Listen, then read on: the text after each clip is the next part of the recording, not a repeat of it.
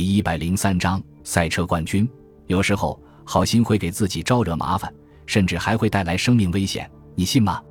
有些驾驶者乐于助人，愿意让路边的陌生人搭乘自己的车。如果那陌生人是普通百姓，倒还好办；可假如碰上个心怀叵测的家伙，驾驶者的处境可就堪忧了。其实，这种事情时有发生。如果仅仅是汽车和钱财被歹人劫走，这还算走运的；还有一些倒霉的驾驶者，最终可能成为躺在太平间里的冰冷尸体。有的人身上只中了一颗子弹，这还不算很惨的；还有一些人则是被残忍的杀害，死相简直惨不忍睹。当然了，尽管搭载陌生人要冒点风险。但总有好心的驾驶者，还是会将车停在路旁那些伸出拇指的人的面前，笑容满面地送他们一程。我们今天故事的主人公就是这样一位好心人。他驾驶着汽车在高速公路上飞驰，他的汽车很新，可美中不足的是，汽车上的收音机却有点小故障，只能发出噼噼啪啪的电波干扰声，却接收不到任何广播信号。从下午五点到晚上九点。他已经在这条公路上连续行驶将近五个小时了，一路上他没有听到任何人类说话的声音，因此觉得非常无聊和寂寞。他透过风挡玻璃向前看去，只有一眼望不到头的水泥路面在一公里一公里的消逝。渐渐的，他感到眼皮越来越沉重，如果不是强撑着，他甚至都快趴到方向盘上睡着了。是路边出现的指示牌驱散了他的睡意。原来。前方不远处就是春谷镇的收费站了，他连忙减速，不一会儿，车子就缓缓地驶到了收费站的栏杆前。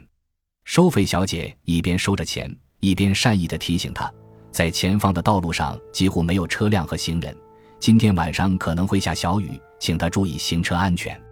他把找回的零钱塞进遮阳板后面，微笑着向收费小姐示意后，便发动汽车继续前行。不知从什么时候开始，天空中原本明亮的月亮和星星被乌云遮蔽了，看来真的要下雨了。他的车灯照射在路旁的一块块里程碑上，反射出莹莹的微光，好似猫的眼睛，闪烁着从他身旁掠过。后面还有四百英里的路程，不过他并不担心来往的车辆或十字路口会阻碍他的行程，因为在这漫长的路程上，只有路旁的里程碑陪伴着他。渐渐的。他的思绪又回到了年轻的时候，遥想当年，他曾站在路旁，伸出拇指向路上的过往司机示意，请求搭顺风车。有许多时候，好心的司机会停下来让他上车，但也有苦苦等了几个小时，居然没有一辆车肯停下来带他一程的境况。最后呢，他只能迈着疲倦的双腿，向目的的走去。突然，车灯照到了前方不远处的一个东西，那是一个男人。正挥着拇指向他示意，他心头一动，下意识地踩下了刹车，汽车缓缓地在那个男人面前停住了。那人从敞开的车窗探进头来问：“先生，请让我搭一段顺风车好吗？”他按亮了车内的顶灯，打量着车外的那个男人。只见他身穿皮夹克，系着领带，脚边还有一个廉价的提包。这个男人除了头发有点乱以外，看上去倒不像坏人。他心里想，于是微笑着冲车内努努嘴，说：“上来吧。”那个男人连声道谢，拎着提包上了车，坐在副驾驶的位置上，靠着座椅靠背，长长的出了一口气。他关掉车里的灯，加大油门，继续向前行驶。不一会儿，时速就达到了六十公里。你要去哪里？他问那人。去前方的阿育巴镇。那人回答说。我必须赶在明天早晨八点之前到那里，否则老板就炒我的鱿鱼了。放心吧，他说我要去水牛镇，正好路过阿育巴镇，我会在那附近让你下车的。那太感谢你了。那人笑的眼睛眯成了一条缝。接下来的几分钟，他们谁也没说话。最后还是他打破了沉默，问道：“年轻人，你叫什么？”麦克，麦克杰瑞。我已经二十五岁了，并不年轻了。不过，对我这个年龄的人来说，二十五岁还很年轻。他笑着说：“麦克，我很乐意帮助你。可你知道吗？在高速路上搭顺风车是违法的行为。”听了这话，麦克似乎有些紧张，在座位上扭动了几下，然后小声问：“你要把我送到警察那儿去吗？”“哦，不会的，我只是提醒你而已。”他说：“在我年轻的时候，也经常冒着触犯法律的危险站在路边搭便车，也有好心的司机停下来搭载我。那个时代，人人相互信任，是个充满人情味的时代。”“是啊，我从傍晚就站在那里等，可是没有一辆车肯停下来。”麦克说：“有好几次，我看到貌似警车的汽车开过来，就急忙钻进路旁的树丛里。如果被他们带到，我就全完了。”汽车继续向前开，大约过了十几分钟，公路的前方出现了星星点点的灯火，显然前面是一个镇子。他说：“前面是塞芬镇，我开了好几个小时的车，已经很疲劳了。我们到镇上找个餐厅坐下来喝杯咖啡，怎么样？”“不。”我不喝，麦克推辞说：“别担心，我请客。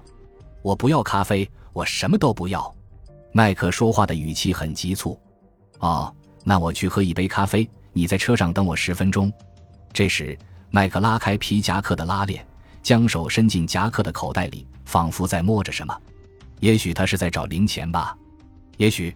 然而，还没等他想明白，突然听见麦克厉声说：“先生，把车直接开过塞芬镇。”我们不在那儿逗留。麦克粗鲁无礼的语气让他心中非常不快。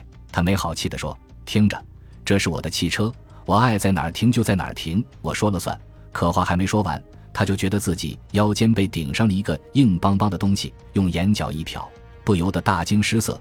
原来麦克手里正拿着一把枪。先生，现在是我说了算。”麦克恶狠狠地说，并用枪口猛地戳了一下他的肋骨，一阵剧痛传来。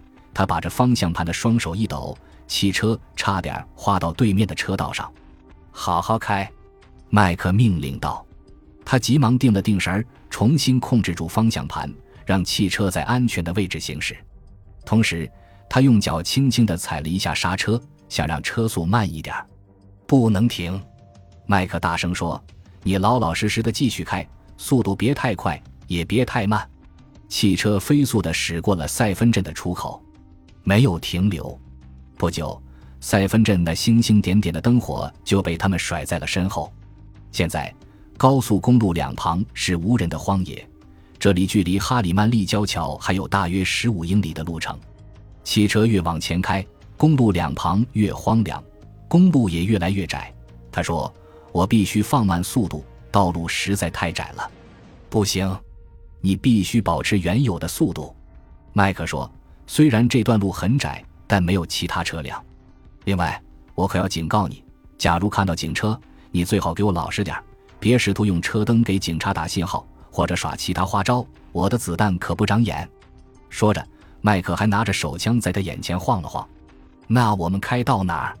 由于过度紧张和恐惧，他觉得胃里一阵收缩，差点呕吐出来。他稳定了一下情绪，用一只手把住方向盘。另一只手松了松身上的安全带，越远越好。我要摆脱警察的追捕。麦克大声说：“太遗憾了，我不得不逃离春谷镇，都怪那该死的老太婆。”说到这里，他用枪柄重重地敲击着汽车的仪器板。老太婆，你说的是你母亲？不，我说的老太婆住在春谷镇收费站的一幢房子里。麦克恨恨地说。我眼看着男女主人带着孩子出了门，心想家里一定没有人，就撬开后门进了屋。我把一楼的客厅翻了个遍，找到手提电视、打字机，还有好多现金。对了，还有这把枪。当我正要离开时，没想到被那个老太婆撞见了。她从二楼的卧室里出来，当时他堵在大门口不让我走，还声嘶力竭的叫喊，那嗓门几乎把全镇的人都吵醒了。那后来你怎么脱的身？他问。哼，死老太婆！现在他已经永远闭嘴了。麦克说着，晃了晃手中的枪。那你要把我怎么样？杀死我？他问。那要看你是否合作了。要是你老老实实的，也许我会放你一条生路；要是你敢动什么鬼主意的话也许几天之后警察会在臭水沟里找到你的尸体。麦克宁笑道我全听你的绝不该有其他想法。我不想死如果那个老太婆也像你这样想那她也不会死。感谢您的收听喜欢别忘了订阅加关注主页有更多精彩内容。